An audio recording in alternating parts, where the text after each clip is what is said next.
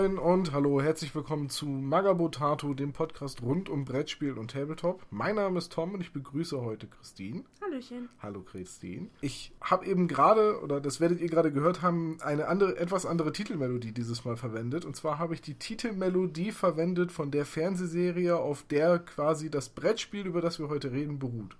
Also ich habe die Melodie noch nicht gehört. Du hast sie schon ganz oft gehört, während ich nämlich die Serie geguckt habe. Das stimmt. Worum geht es denn heute? Um Colditz.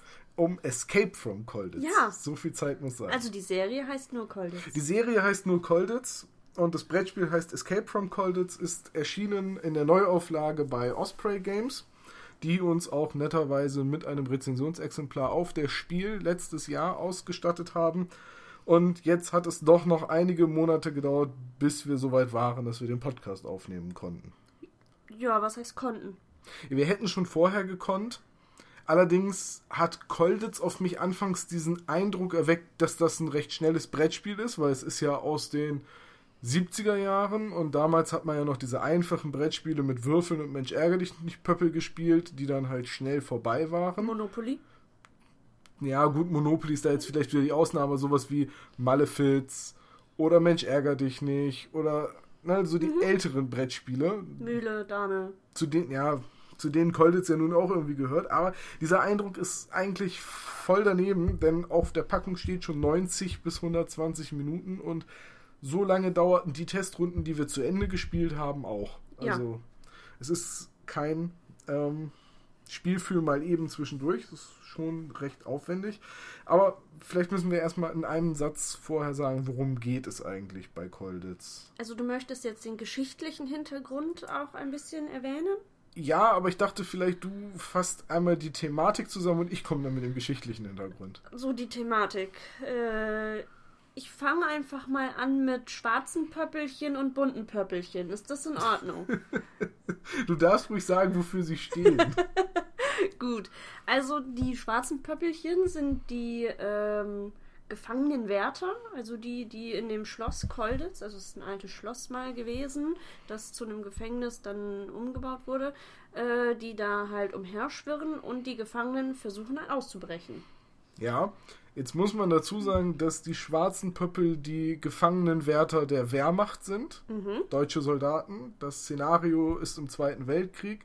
Und bei den bunten Pöppeln handelt es sich um Offiziere verschiedener Nationen, die eben als Kriegsgefangene äh, in Kolditz eingesessen haben. Genau.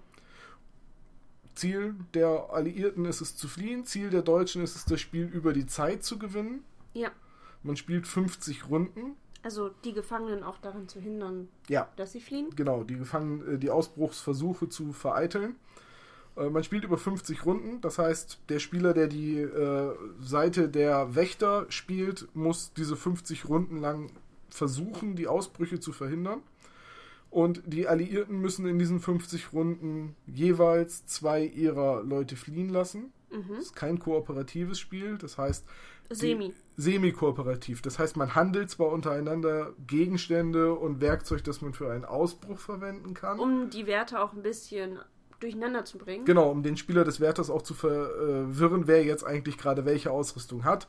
Sind das jetzt die Polen, die im Besitz eines Drahtschneiders sind? Und wie viele Seile haben die Engländer jetzt eigentlich noch? Weil das wird ja verdeckt getauscht. Aber letztendlich spielt jeder Alliierte für sich selbst, hat seine eigene Agenda und versucht, zwei seiner eigenen Gefangenen aus dem Schloss zu bringen, bevor es irgendein anderer geschafft hat. Genau, und notfalls stellt man sich auch einfach mal so dermaßen in den Weg, dass die anderen Spieler dann. Ja, also wenn man wirklich gemein sein will, als Alliierter behindert man die andere Nation in ihren Ausbruchsversuchen so dermaßen, dass man ähm, quasi eigentlich mehr auf der Seite des Deutschen spielt. Ja, ja. So, und jetzt, warum haben wir historischer Kontext gesagt? Das Schloss Kolditz in Sachsen gibt es wirklich. Es war wirklich ein Kriegsgefangenenlager für Offiziere, das Oflag 4c. Ja, und das muss man wirklich nochmal betonen. Also es handelt sich nicht um ein KZ oder irgendwas dergleichen. Nein, es handelt sich Das- um ein Kriegsgefangenenlager und in Kolditz saßen Offiziere ein und diese Offiziere wurden von der Wehrmacht bewacht. Und naja, so wie es überliefert ist, haben die deutschen Wächter in Kolditz tatsächlich die Genfer Konvention weitestgehend eingehalten und also keine, ja, Kriegsverbrechen oder Gräueltaten an ihren Gefangenen vollzogen. Zumindest sind mir keine bekannt. Ja, und man muss halt auch sagen, ähm, als Gefangener hatte man da halt auch trotzdem noch Privilegien. Also man konnte in eine, in, in eine Kapelle gehen, man konnte in, in, in, in die Waschküche gehen. Ja, man, man war halt, es waren halt auch Offiziere und äh, die, so wie das wohl überliefert ist, ich habe da mich ein bisschen eingelesen, ähm, ist es auch so, dass die Wehrmachtsoffiziere, also die Leitung, der Kommandant des Schlosses sich sehr viel darauf eingebildet hat, äh, eben die Genfer Konvention und die Ritterlichkeit anzuwenden und das ist eben ähm, ja, dass es halt möglichst human zugeht. Und man hatte immer große Angst davor, dass die SS das Lager übernimmt. Mhm. Das hatten auch die Gefangenen hatten immer große Angst davor, dass das Lager von der SS übernommen wird, weil sie dann eben ja mit Erschießungen, Repressalien, Folter und was nicht allem gerechnet haben. Dazu ist es aber nie gekommen. Die äh, SS hat zwar die, das Dorf Kolditz am Kriegsende noch versucht zu verteidigen, hat es allerdings nie auf die Burg geschafft oder hat sich nie in die Burg zurückgezogen. Und ja, am Kriegsende haben sich die deutschen Gefängniswärter den alliierten Offizieren in Kolditz ergeben und man hat gemeinsam darauf gewartet, dass die Alliierten äh, damals in der Form der Amerikaner kommen und das Schloss befreien. Ja. Und auf dieser Basis oder auf dieser Geschichte beruht das Brettspiel. Viele Dinge, die damals vorgekommen sind, werden aufgegriffen. Zum Beispiel ist das Spielbrett komplett dem Grundriss des Schlosses Kolditz nachempfunden. Ja, wunderbar. Ähm, von den Feldern her, auch die Orte, also die einzelnen Räume sind da, wo sie wohl in Kolditz waren.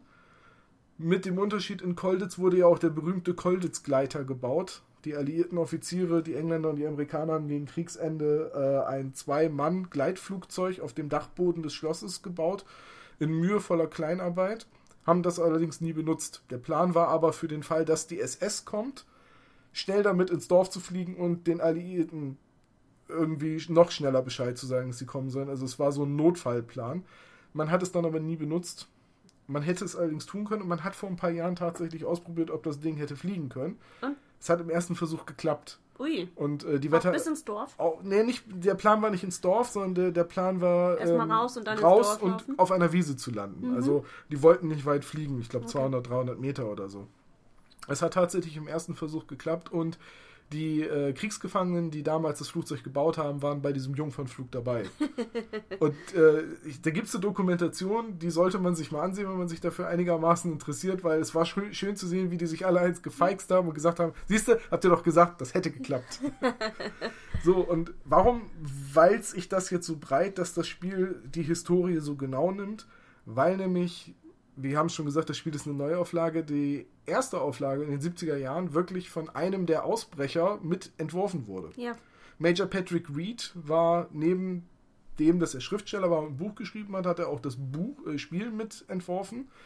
Und sein Buch war, glaube ich, auch eine der Grundlagen für die Fernsehserie von der BBC, die wir angesprochen mhm. haben. Und warum besprechen wir das Spiel eigentlich? Weil nämlich bei uns in den Kommentaren, als wir bei Osprey die News hatten, dass Kolditz zurückkehrt, aufgrund des Covers, wo man halt einen deutschen Soldaten mit der Maschinenpistole 40 im Anschlag sieht äh, und dem martialischen rot-weißen Schriftzug mit dem schwarzen Adler in dem weißen Kreis, äh, sofort die Assoziation mit ja, Kriegsverbrechen, Kriegsgefangenenlager, KZ kam und auch Vergleiche in den Kommentaren kamen und das Spiel eigentlich unglaublich abgewatscht wurde, als es bei uns auf der Seite auftauchte und ich mich gefragt habe, was ist das eigentlich für ein Spiel? Und als ich das den Leuten von Osprey Games auf das Spiel erzählt habe, haben die gesagt, hier, nimm eins mit, guck's dir an, ähm, dann wirst du sehen, es ist eben nicht irgendwie in irgendeiner Form verherrlichend oder zieht irgendwas ins Lächerliche, sondern es ist einfach nur eine historische Aufarbeitung einer wahren Geschichte. Und da bin ich sehr dankbar für, weil es hat mir sehr großen Spaß gemacht, dieses Spiel äh, zu erkunden. Ja, und gleichzeitig auch sehr frustriert. Ja, es hat, es ist auch, es ist. Also es fängt diesen Geist der damaligen Leute in diesem Schloss Kolditz auch als Spieler sehr gut ein. Ja, tatsächlich. Und auch, auch für den Deutschen. Ähm, es ist ja nun so, dass wir es jetzt drei, vier Mal ausgiebig gespielt haben und ich musste jedes Mal die, die Deutschen spielen, weil irgendwie nie einer am Tisch sich zugetraut hat, die Rolle der Wächter zu übernehmen oder alle wollten lieber die Ausbrecher sein und ich habe mir blieb dann irgendwie immer die Rolle des Wärters hängen. Und was ich so interessant finde bei dem Spiel, das ist, nimmt jetzt schon ein Stück weit das, das Fazit vorweg, dass es diesen, diesen Geist und dieses Gefühl der Eingeengtheit, der Eingesperrtheit und des Ich schaffe das nicht und das ist unmöglich, für beide Seiten irgendwie so einfängt und rüberbringt. Ja. In seiner Erscheinung ist es ein jetzt in der Neuauflage sehr schön gestaltetes Brettspiel mit wirklich sehr schönen Zeichnungen und allem und es ist sehr atmosphärisch, alles, aber da gehen wir gleich noch drauf ein. Und gleichzeitig hast du aber als Wärter die ganze Zeit das Gefühl, die, die Gefangenen, die, Die planen irgendwas. die Was planen haben die vor? irgendwas. Was haben die vor? Die trampeln mir doch auf der Nase rum. Hat der jetzt genug Seile? Hat der da etwa sich gerade äh, das und das geholt? Äh, Wo stelle ich jetzt meine Wächter hin? Weil ich habe ja nur begrenzt viele Züge und ich habe auch nur begrenzt viele Wächter. Und immer wenn ich jemanden von euch verhafte, ist mein Wächter eine Runde aus dem Spiel, weil er sich mit dem Kommandanten auseinandersetzen muss.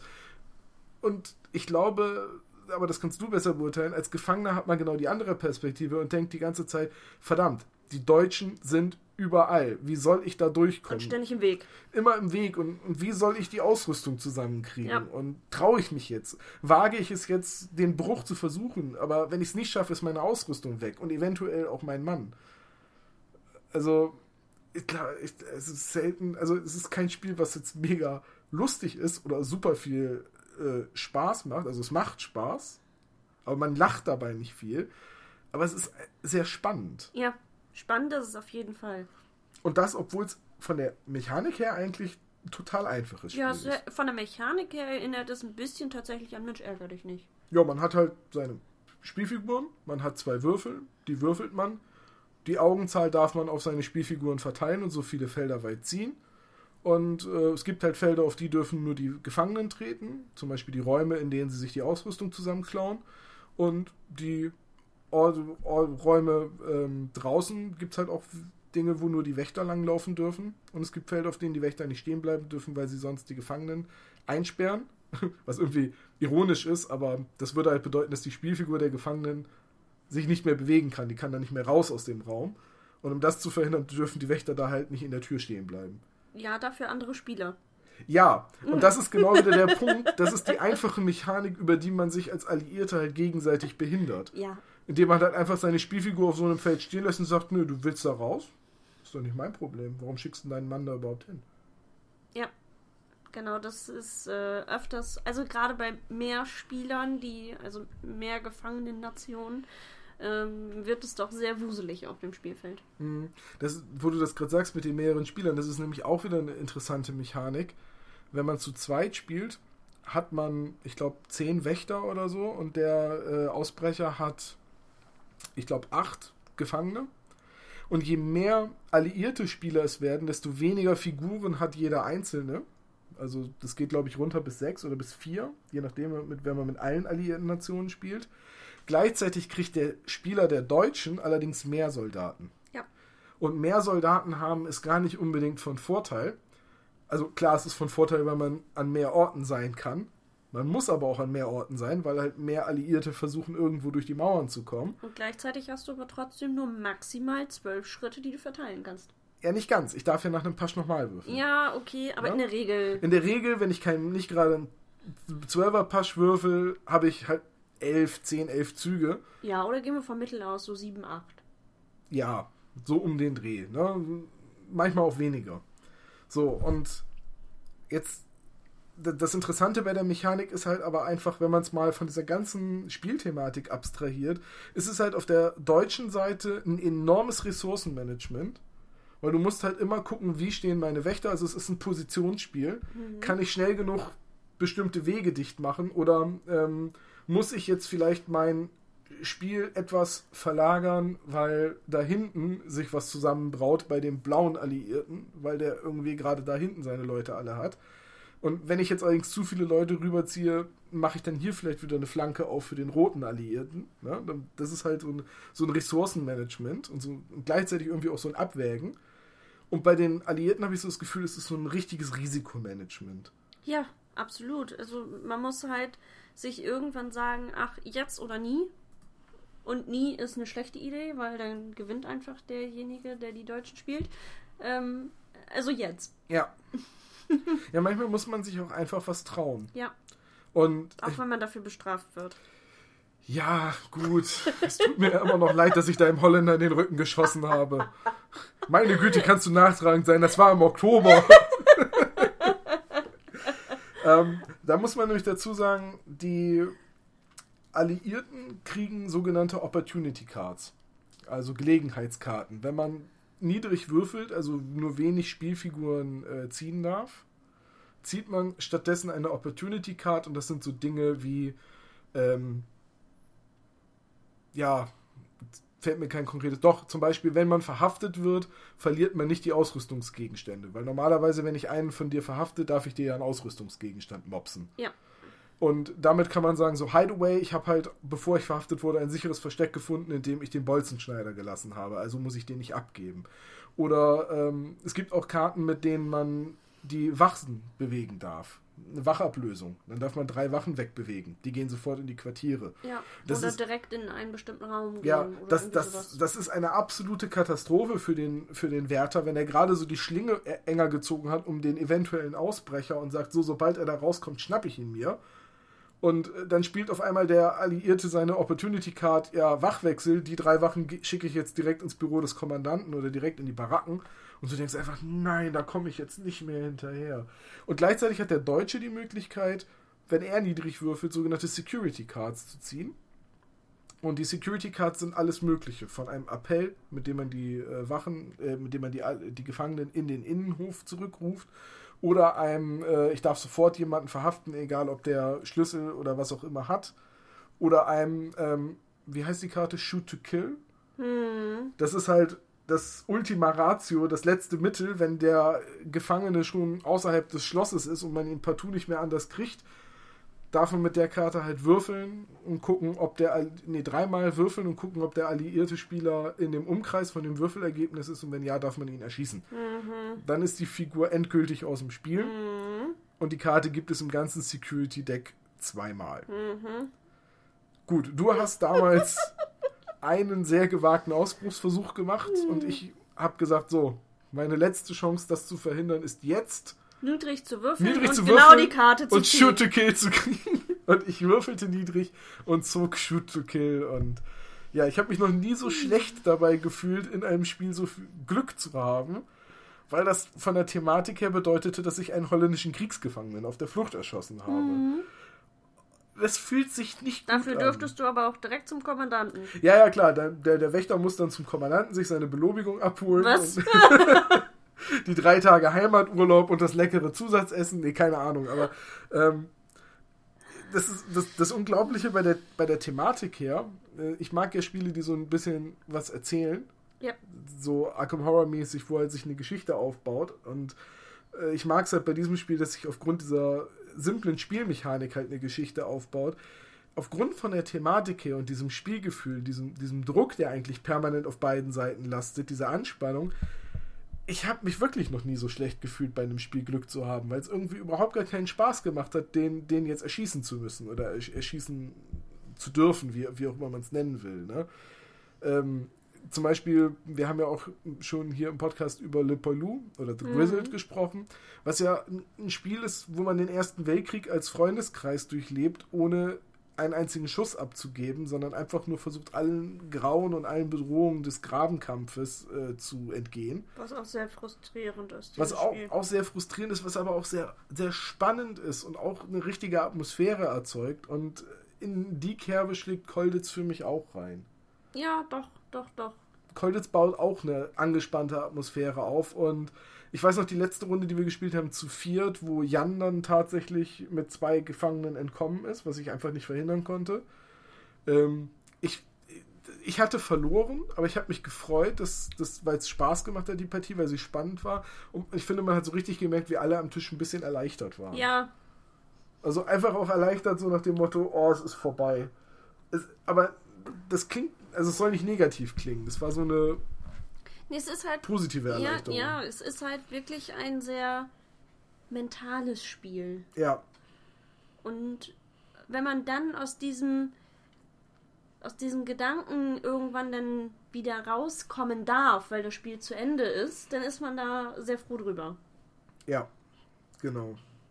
So, und jetzt sollten wir vielleicht ein bisschen, also die Spielmechanik ist klar geworden, es, hat halt, es ist halt simpel. Es gibt Würfeln und es gibt Ereigniskarten. Ein bisschen wie Monopoly. Und ein bisschen Inventar. Nur, dass die Alliierten keine Miete zahlen müssen. Wäre ähm. noch schöner. hey, es war immerhin ein Schloss. Ja. ja. ja. Nee, aber ähm, so die Spielmechanik ist halt simpel. Die Regeln haben sich ein bisschen geändert im Vergleich zu der Erstauflage von 1978. Wobei die Regeln dafür auch mit im Spiel dabei sind. Richtig. Es sind beide Varianten im Regelbuch erklärt. Wir haben jetzt vornehmlich die neue Variante gespielt, mhm. weil die auch ein bisschen noch die, die ist ein bisschen schneller geworden. Weil die alte Variante war noch ein bisschen träger in der Entwicklung. Und das ist halt nicht mehr zeitgemäß. Also mhm. 1978 war, glaube ich, die Erstauflage. Das ist so das Jahr, was, mir, was ich mir auch notiert habe. Ich hoffe, dass das stimmt. Das ist jetzt bald 40 Jahre her. Und ich sage jetzt mal, vor 40 Jahren war so ein erzählerisches Spiel, obwohl es jetzt nicht viele Texte, erzählerische Texte hat, ähm, noch ein bisschen langsamer als heute. Und ich glaube, deswegen hat man die Regeln so ein bisschen angepasst, um es ein bisschen schneller zu machen. Und es zieht sich trotzdem immer noch. Also die ersten Runden denkt man immer, na, das ist jetzt nicht sehr spannend. Der Deutsche läuft von links nach rechts und von rechts nach links, so wie Wachen auf einer Mauer das eben machen. Und die Alliierten strömen erstmal wie die Ratten in alle Löcher und kramen Sachen zusammen. Äh, und wirklich spannend wird es eigentlich erst so nach 20 Runden, aber dann wird es auch schlagartig sehr spannend. Ja. Und bis man dann seinen ersten Versuch gestartet hat, den nicht schafft, dann ist man sehr demotiviert erstmal wieder. Ja, aber gleichzeitig sagt man sich auch so, okay, beim nächsten Mal mache ich es anders und jetzt hole ich mir die und die Ressource oder jetzt brauche ich nur noch ein Seil, dann kann ich da hinten aus dem Fenster. Es gibt ja nur wirklich genug Wege aus ja. dem Schloss raus. Ja. Ähm, aber deswegen macht es auch keinen großen Sinn, jetzt noch weiter auf die Regeln einzugehen, weil es ist wirklich fast nur Figuren ziehen und im richtigen Augenblick eine Ereigniskarte Wobei spielen. eine Regel möchte ich noch ansprechen. Okay. Und das ist nämlich, wenn sich ein ähm, äh, wenn, wenn ein Wärter einen Gefangenen oh ja, stimmt. quasi mhm. klitzt, würde man beim Mensch ärgere dich nicht sagen. Da, wo du herkommst vielleicht. Ja, da, wo ich vielleicht herkomme. Da, wo ich herkomme, nennt man das Schlagen. Ja, ich wollte es halt nicht schlagen denn in dem Kontext, deswegen... also geschlagen wird er auch, aber wir wissen nicht, ob wirklich geschlagen wurde. Naja, auf jeden Fall wird dann der entsprechende Gefangene im Gefängnis ins Gefängnis, also in die in, in Isolation ähm, verfrachtet. Ja. Und um da rauszukommen, braucht man einfach Glück. Ein wenig, ja. Und das Glück war nicht auf meiner Seite. Nein. ähm, um das noch mal, also um es nochmal auf die Spielebene zu bringen, oder beziehungsweise auf die erzählerische Ebene erst einmal, äh, auf jeden Ausbruchsversuch gab es erstmal damals mindestens 30 Tage Isolationshaft, Einzelhaft. Und im Spiel ist es auch so, dass wenn man jemanden verhaftet, man kann nicht einfach so verhaften, also ich kann nicht jederzeit schlagen als Wächter, sondern ich muss einen begründeten Verdacht haben. Zum Beispiel, ich treffe jemanden außerhalb der, des Gefängnishofes an, also außerhalb der Mauer. Dann ist also es der, des Innenhofs. Des Innenhofs, ja, dann ist es schon mal ein Bereich, in dem der Gefangene nichts zu suchen hat. Oder ich treffe ihn sogar außerhalb des Schlosses an, dann ist das äh, ein Fluchtversuch. In beiden Fällen wird die Figur, wenn ich sie schlage, wenn ich es also schaffe, mit meinem Wächter auf das Feld der Spielfigur zu ziehen, in die Solitary Confinement, also in die Einzelhaft gesteckt. Und aus der kommt man nur raus, indem man einen Pasch würfelt oder eine Karte zieht, eine Opportunity Card, auf der Release from Solitary steht, also aus der Einzelhaft entlassen werden. Die gibt es auch gar nicht so selten. Allerdings ist der Opportunity-Stapel nicht sehr klein. Also wenn der schlecht gemischt ist, und das war es, glaube ich, in unserer ersten Partie nach dem Auspacken, äh, dann sind die Karten relativ weit unten. Und wenn man dann keinen ähm, Pasch, Pasch würfelt, dann wird es schwierig mit dem wieder rauskommen. Und Weswegen so meine halbe Mannschaft irgendwann dann einfach im Gefängnis saß. Ja, wobei ich muss sagen, das hat das Spiel tatsächlich angenehm gemacht. Für, für dich. Für, für, den Wärter. Wenn nämlich die Hälfte der Alliierten erstmal in Einzelhaft sitzt und nicht ziehen darf, dann äh, ist es auch viel, viel leichter auf die anderen aufzupassen. Ja, ja. Ne? Vielleicht ist das der Grund, warum man in Schulen immer sagt, geh besser, also kleinere Klassen sind besser. Mhm. Moment, habe ich gerade Kriegsgefangenenlager mit Schulen verglichen? Ja. Hm. Egal. Okay, also genau, das war noch eine wichtige Regel. Danke, dass du die, mich daran erinnert hast. Äh, lass uns mal über die Gestaltung des Spiels reden. Oh ja, die ist super. Warum ist sie denn super? Also, ich fange mal mit dem Karton an. Ja. Also mit dem Öffnen des Kartons. An der Stelle sei gesagt, auch wenn ihr uns mobil hört, guckt bitte auf unsere Webseite in den entsprechenden Beitrag zum Podcast und guckt euch wirklich die Bilder unter dem Podcast an. Ja. Also, ich habe den Karton vor mir. Ja. Und dann öffne ich ihn. Und dann habe ich da erstmal das schwarze, also den Hinter, die Hintergrundseite des Spielbretts, wo groß Escape from Colditz draufgedruckt ist. Also auf der Rückseite des Spielplans quasi. Ja, hätte man in fast jedem anderen Spiel einfach weggelassen. ja du, du siehst es halt nicht. Wenn er auf dem Genau. Spieltisch liegt, siehst du halt nicht dieses das Logo von dem Spiel. Genau. So, dann nehme ich das runter. Und darunter finde ich erstmal ein Regelheft und ein weiteres Heft, in dem die Geschichte erzählt wird. Mhm. Von dem Schloss und dem ganzen Hintergrund. Ja. Und hinzu kommt, dass ähm, dann zwei kleine Päckchen dabei sind. Da musst du mir jetzt nochmal sagen, was war da früher drin? Äh, ich glaube, das ist angelehnt von der Packungsgröße her an äh, Schokolade, beziehungsweise ich glaube auch Erste-Hilfe-Pakete, Morphium und so weiter. Sowas, das war so ungefähr die Päckchengröße. Ah, okay. Du meinst auch jetzt das Paket, das eine mit dem schwarzen Adler, wo die Security Genau. Cards drin sind, und das mit dem roten Adler, wo die Opportunity Cards, die Escape Kits, also die Ausrüstung und so weiter drin Genau. ist. Ja. Und, und die sind halt auch so zu öffnen wie früher. Also das ist vergleichbar wie, wenn man, vielleicht kennt man das ähm, von so Briefumschlägen, wo der Brief gleichzeitig der Umschlag ist. ja, man entfaltet diese. Genau, man entfaltet die so. Man entfaltet diese kleinen Päckchen, kann die quasi komplett auffalten, dass sie wie so ein, wie so ein Schnittmuster für einen Würfel, wenn man so einen Papierwürfel bastelt. Wie gesagt, ich vergleiche es Ja. halt so wie so ein Oder wie so ein Briefumschlag. Briefumschlag. Und da drin sind halt die Spielkarten. Ja. Genau. Und das halt gleich zweimal. Und dann haben wir noch so ein richtiges Erste-Hilfe-Kit. Ja, nicht Erste Hilfe, sondern äh, Rotkreuz-Paket. Ah, Rotkreuzpaket. Und zwar von, dem, ähm, von der Schweizer Organisation, vom äh, Cross de Rouge de Suisse. Ich spreche kein Französisch. Ja. Ne? Ja.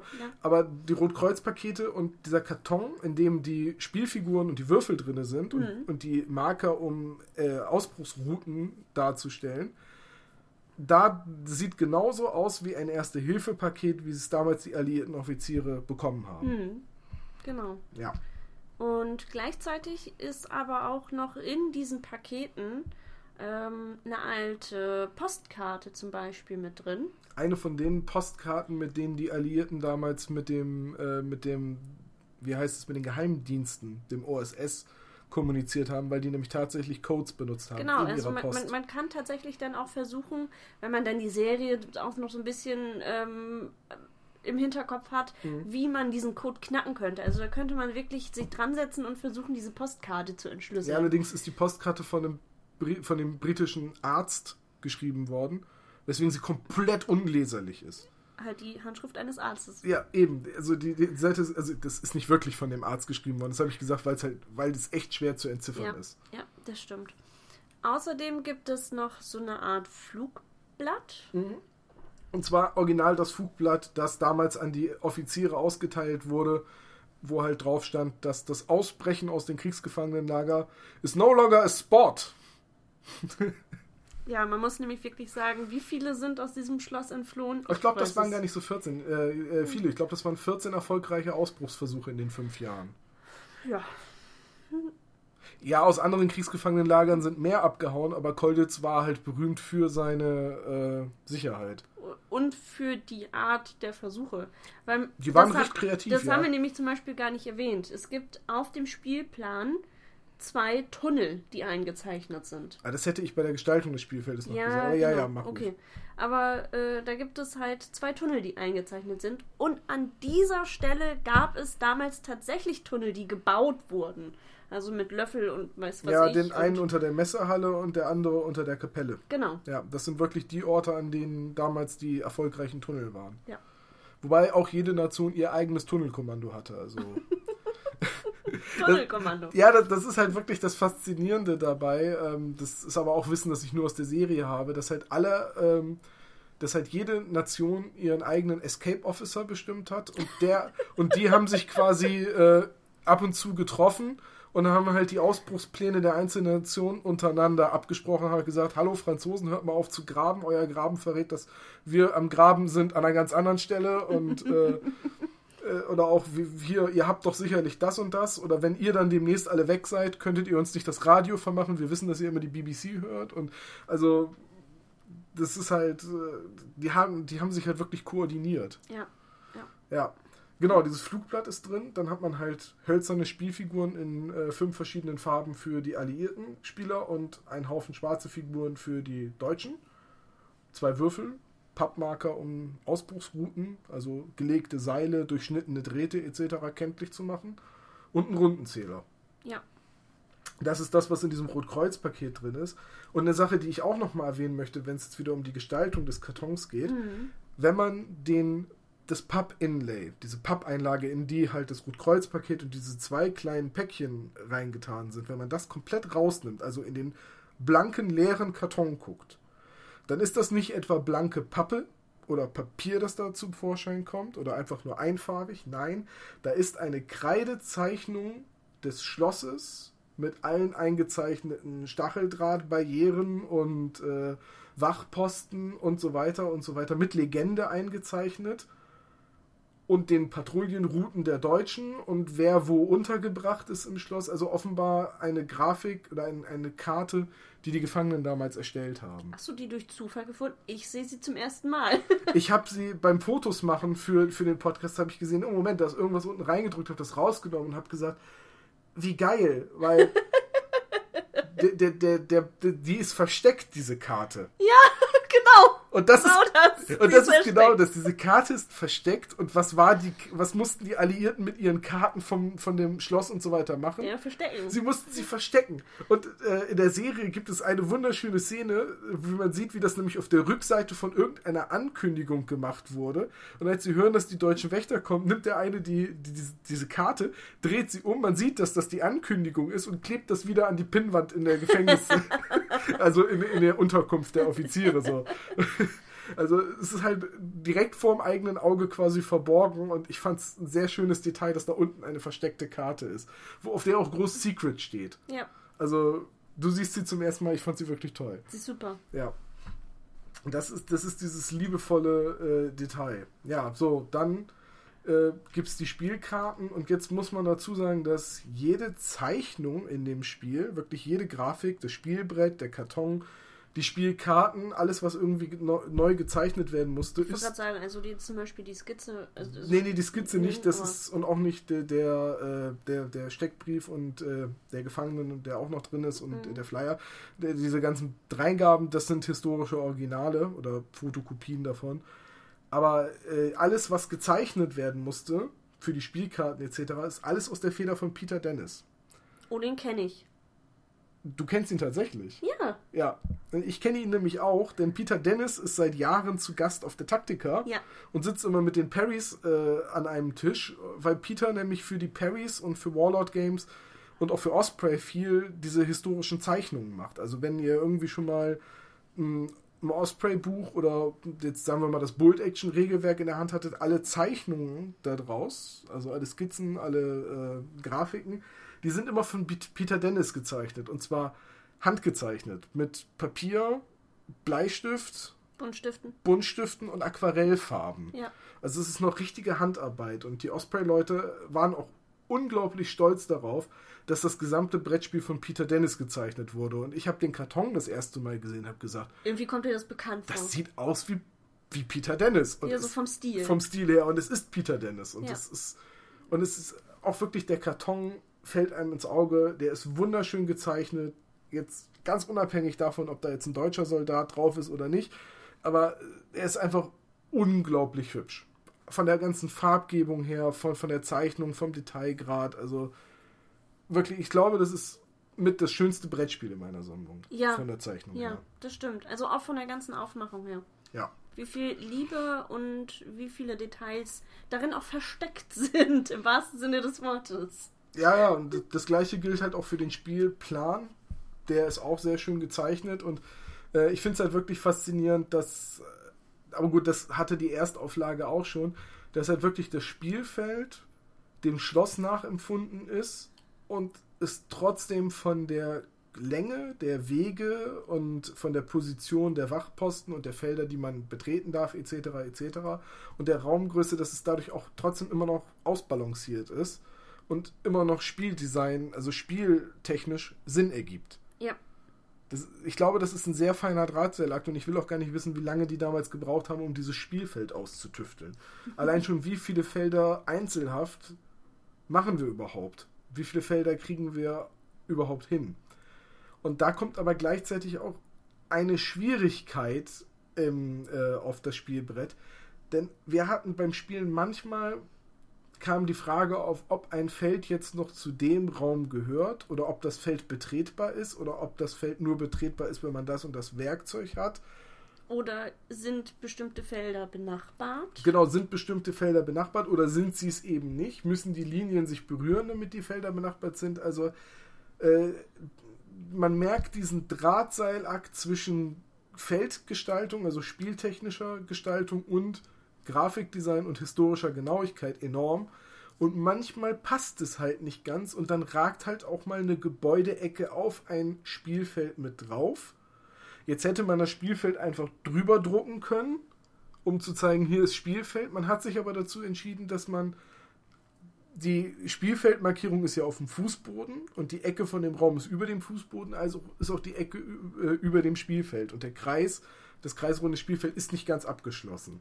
Ja, und gleichzeitig, ähm, um jetzt einfach mal ein konkretes Beispiel zu nennen, also wenn, wenn ihr dann auf die Bilder guckt, äh, wenn man sich den Flur zum Büro bei dem Gefängnis, bei, bei der Solitary betrachtet. Also zum Office. Genau. Rechts von der Sick Bay.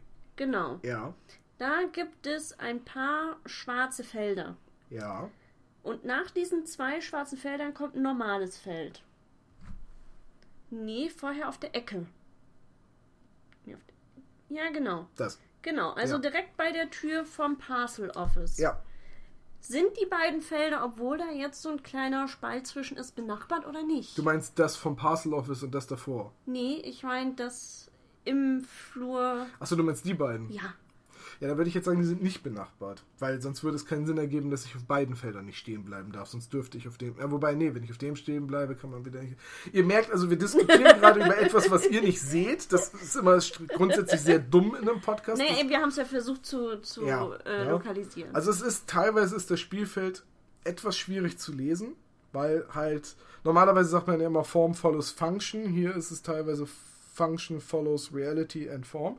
Also man hat halt wirklich die Realität und die real- realistischen Größenverhältnisse beibehalten wollen. Da muss man dann einfach beim Spielen einen Kompromiss finden und ähm, der Kompromiss heißt nicht, die Alliierten sind im Vorteil, weil die Deutschen sind die Bösen, sondern der Kompromiss muss wirklich sein, man einigt sich irgendwie, weil es für den Deutschen auch echt nicht einfach ist. Mhm. Also eigentlich ist der Deutsche auch ziemlich gefangen in diesem Schloss. So, also die Wärter sind im Prinzip auch Gefangene. Okay, gestaltungstechnisch. Das Spielfeld haben wir gesagt. Der Karton ist sehr hübsch gestaltet.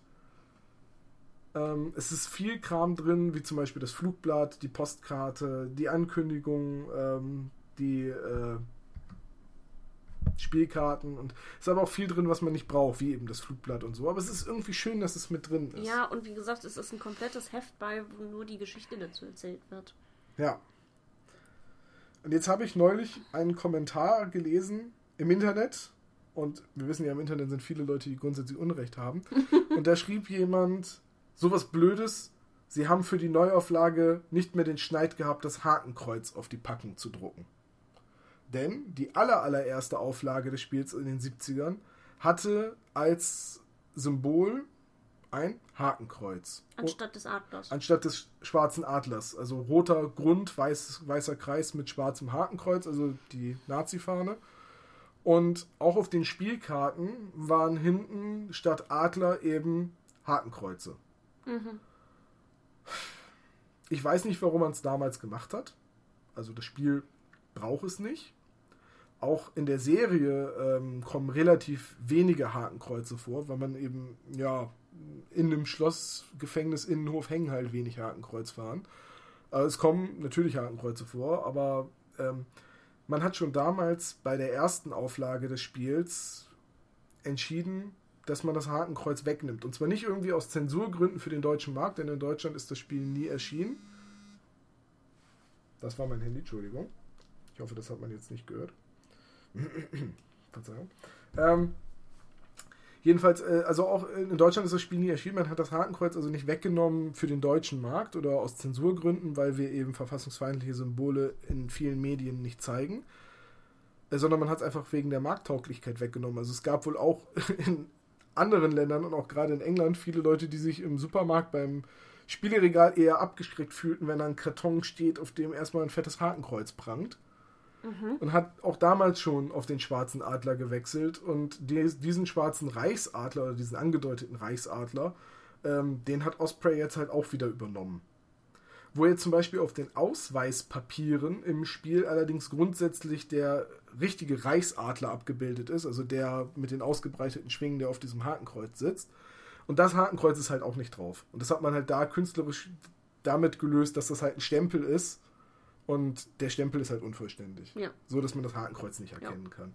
Und ich persönlich finde das auch überhaupt nicht schlimm ich störe mich da auch überhaupt nicht dran. Also ich vermisse das nicht. Ich hätte jetzt auch ehrlich gesagt nicht ein Spiel gebraucht, wo ein fettes Hakenkreuz drauf ist. Nein, du kannst doch, eigentlich kannst du rein theoretisch, kannst du dieses ganze Drumherum, so schön es wirklich zu dem, ne, so, so schön und gut es wirklich passt, kannst du es eigentlich auch weglassen.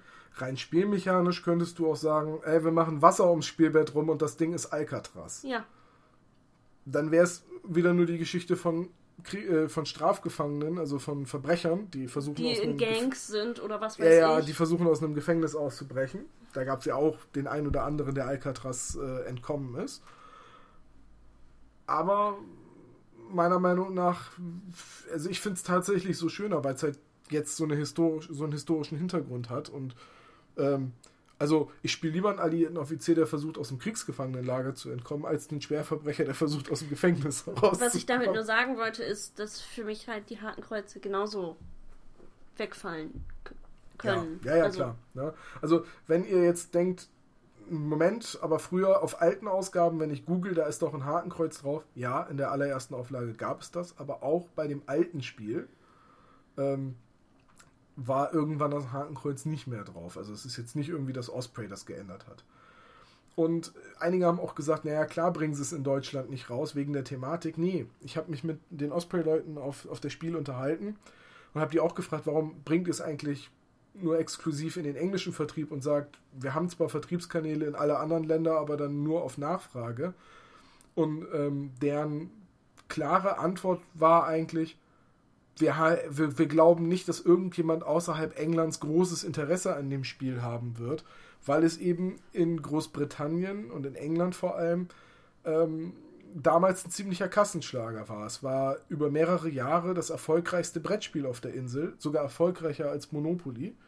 Und das muss man erstmal hinkriegen in hängt der Zeit. Das, hängt das mit der Serie zusammen? Ja, die Serie, ähm, die Leute, die damals als Kinder und Jugendliche die Serie geguckt haben, die sind heute auch 40 Jahre älter. Das ist halt die äh, Generation von grauhaarigen, graubärtigen Gentlemen, die heute Tabletop und Wargaming betreiben, wurde mir gesagt. Und für die ist dieses Spiel gedacht, dass quasi dieses Stück Kindheit von ihnen nochmal zurückkommt in einer schönen Neuauflage. Und deswegen hat man sich halt beim Vertrieb auf England spezialisiert. Aber es gibt Wege, es nach Deutschland zu kriegen. Also auf Anfrage gibt es einen deutschen Distributor und sie waren ja nun auch in Essen auf das Spiel. Und da hatten sie ja auch nicht gerade wenige Kopien davon dabei. Ja, also, das stimmt. Ich weiß nicht, wie gut sich verkauft hat. Der Karton wirkt halt auf den ersten Blick mit der altdeutschen, äh, wie heißt es, Frakturschrift und äh, dem schwarzen Adler im in dem Kreis. Das ist halt, du weißt halt sofort, worum es geht. Du siehst ja auch den Soldaten mit dem Gewehr. Ähm, vielleicht hat das auf das Spiel auch ein paar Leute vielleicht abgeschreckt, die nicht wussten, was es ist. Ich habe da aber auch viele Leute sitzen sehen, die es mit denen gespielt haben.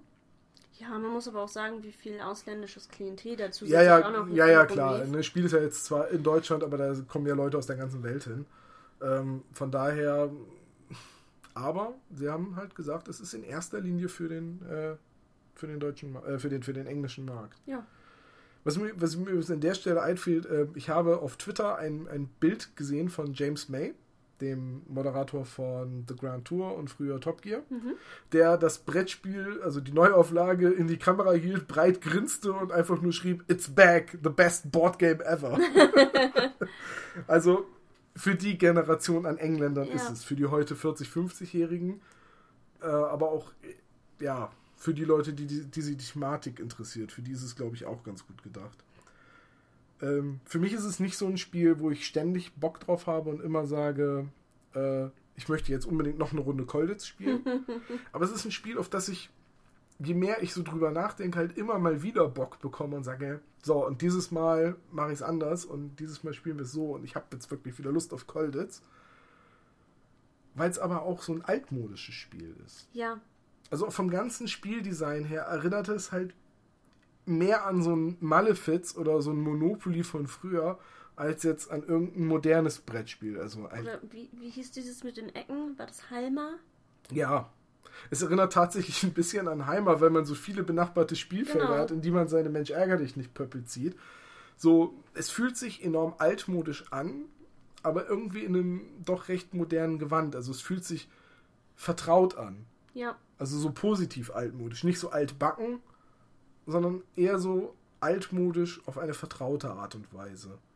Mit einer, ja, für mich recht interessanten Thematik. Also, als ich gehört habe, dass es eine Serie dazu gibt von der BBC, habe ich mir die DVD-Box bestellt. Und dann kam die DVD-Box innerhalb von zwei Tagen, obwohl es hieß, über eine Woche Versandzeit. Und dann hatte ich die DVD-Box lange, lange vor dem Spiel. Und äh, dann war aber die Spiel. Und dann waren wir von das Spiel zurück und dann habe ich, glaube ich, in zwei oder drei Tagen diese zwei Staffeln Serie durchgezogen und jede Folge ist über eine Stunde lang. Und ich kann nur sagen, die Serie ist wirklich toll. Also auch die ist alt, weil sie auch aus den 70ern ist und das merkt man auch am ganzen Schauspiel und an den Kamerawinkeln und an der ganzen Technik, die da verwendet wird. wobei man sagen muss, die BBC war damals schon gut. Und sie haben für die für die Hauptdarsteller, die halt einen deutschen Hintergrund haben, tatsächlich auch Schauspieler mit einem deutschen Hintergrund gewählt. Ja, das waren alles, also es waren keine gebürtigen Deutschen dabei, aber es waren alles Engländer, die deutsche Vorfahren hatten oder eben beide Sprachen fließend sprachen. Ja, und dann halt auch den deutschen Akzent äh, gut hinbekommen haben. Äh, Da wurde sehr drauf geachtet. An manchen Stellen ist es ein bisschen skurril, weil halt für die einfachen Wächter wurden englische Schauspieler und auch teilweise Laienschauspieler genommen. Also es waren halt bessere Komparsen, die dann mal einen Satz gesagt haben. Und man hat ja auch damals nicht die Serie nach Deutschland rausgebracht. Also die ist auf, in, in Deutschland, glaube ich, weiß ich gar nicht, ob sie im deutschen Fernsehen lief. Ich glaube, es gibt keine synchronisierte Fassung.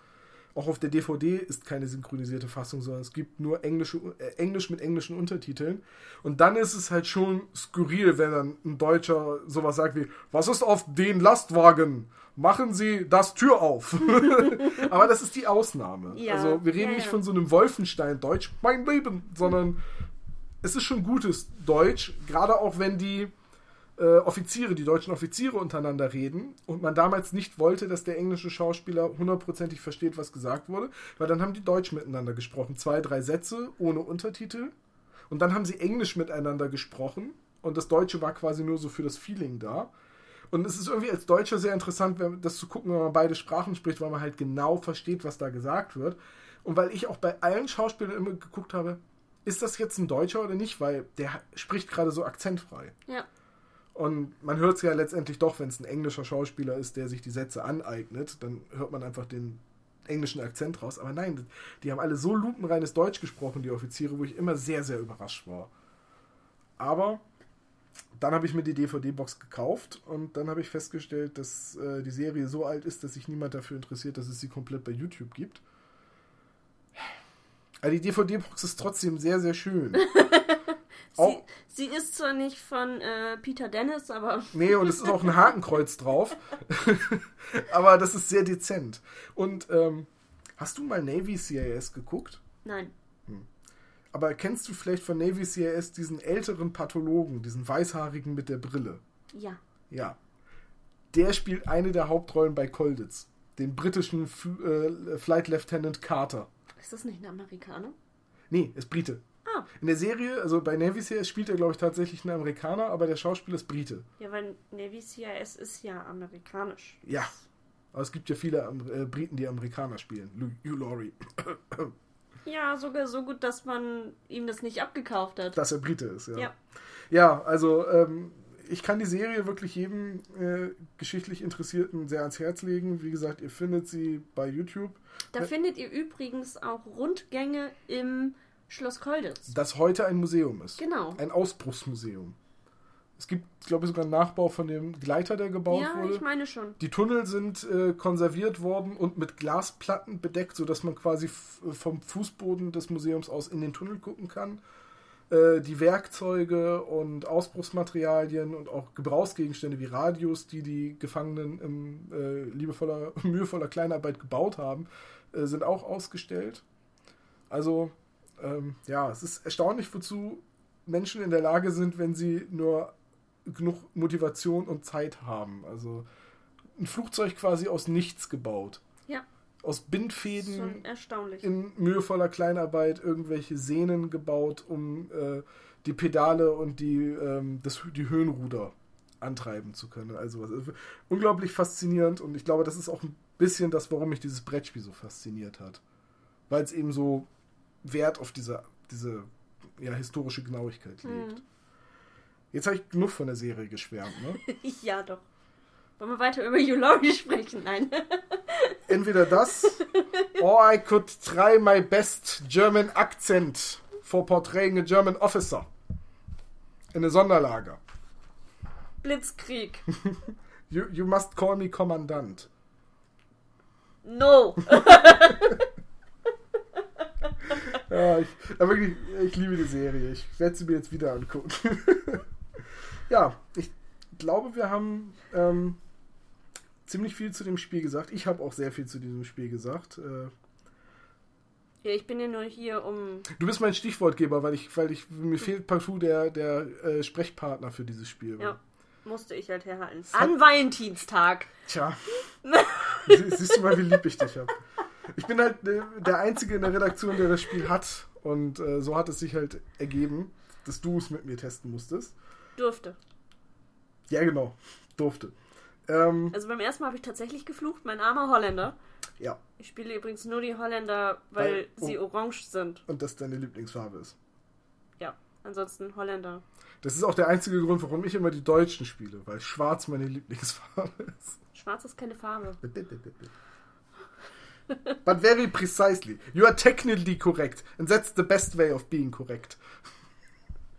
okay, nein, also ähm, mir war es wichtig, dieses Spiel hier einmal besprochen zu haben, weil es mir halt von der Gestaltung so enorm gut gefällt. Ähm, es ist gar kein herausragendes Spiel auf der, auf der Mechanikebene. Da ist es grundsolide, aber nicht brillant. Äh, aber ich wollte vor allem mit diesem Vorurteil aufräumen, dass es, von, dass es so eine düstere Thematik hat oder ähm, dass es irgendwas verherrlichen würde, weil es halt bei uns in den Kommentaren so schlecht wegkam und mir gesagt habe, nee, so schlimm kann das nicht sein, wie hier alle befürchten. Und so schlimm ist es ja eigentlich auch gar nicht. Nein, also wie gesagt, wenn man. Also man könnte rein theoretisch diese ganze ähm, Zweite Weltkriegsszenerie eigentlich sich wegdenken, wenn man möchte. Und dann ist es ein Katz-und-Maus-Spiel. Dann ist es ein Katz-und-Maus-Spiel. Ja.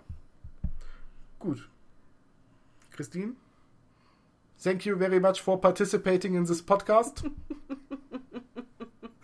Ah, ich möchte unbedingt an einem Lab teilnehmen. Anscheinend. Äh, und äh, mein Dank gilt auch noch einmal Phil und Mark von Osprey Games. Ich mache das hier auf Deutsch, weil ich weiß, dass sie einen Deutschen in der Redaktion haben, der alles für sie dolmetscht. Ein Spion. Ein Spion, ja. Ist Doppelagent. also, ähm, vielen Dank an dich noch einmal, vielen Dank an Osprey. Und ähm, falls ihr Interesse habt an der Serie, guckt sie euch unbedingt mal an und postet gerne eure Meinung in die Kommentare. Wenn ihr jetzt Interesse an Escape from Colditz habt, ähm, dann wendet euch an North Star äh, Military Figures, Military Managers, ich kann es mir immer nicht merken, die den Vertrieb für Osprey übernehmen. Die können euch dann noch sagen, wie ihr an das Spiel rankommt. Und ähm, ja, wenn ihr sonst noch Fragen, Anregungen zu der Thematik oder zu dem Brettspiel habt, nutzt gerne auch den Kommentarbereich. Ich freue mich da immer mit euch in Dialog zu treten. Und das war dann auch schon wieder Magabotato Podcast Episode 68. Bret Hart Escape from Colditz. Wir sind kommendes Wochenende, den 18. und 19. Februar, auf der Hamburger Taktika im Bürgerhaus Wilhelmsburg mit eigenem Stand. In der großen Halle zusammen mit TWS und Deist haben wir einen etwas größeren Stand. Kommt gerne vorbei und spielt mit uns Panzer gegen Höhlenmenschen. There is a authentic Panther on the board. ja, ich höre schon auf. ähm, oder kommt einfach zum Quatschen vorbei, holt euch einen Button mit Magabotato-Logo ab, schüttelt uns die Hand, haut uns einen auf die Nase, wie ihr wollt. Nein, bitte nicht. Versucht es. Kommt Also- her, versucht es. Bei ihm, aber nicht bei mir. Okay, gut. Und ähm, ja, macht's gut. Tschüss.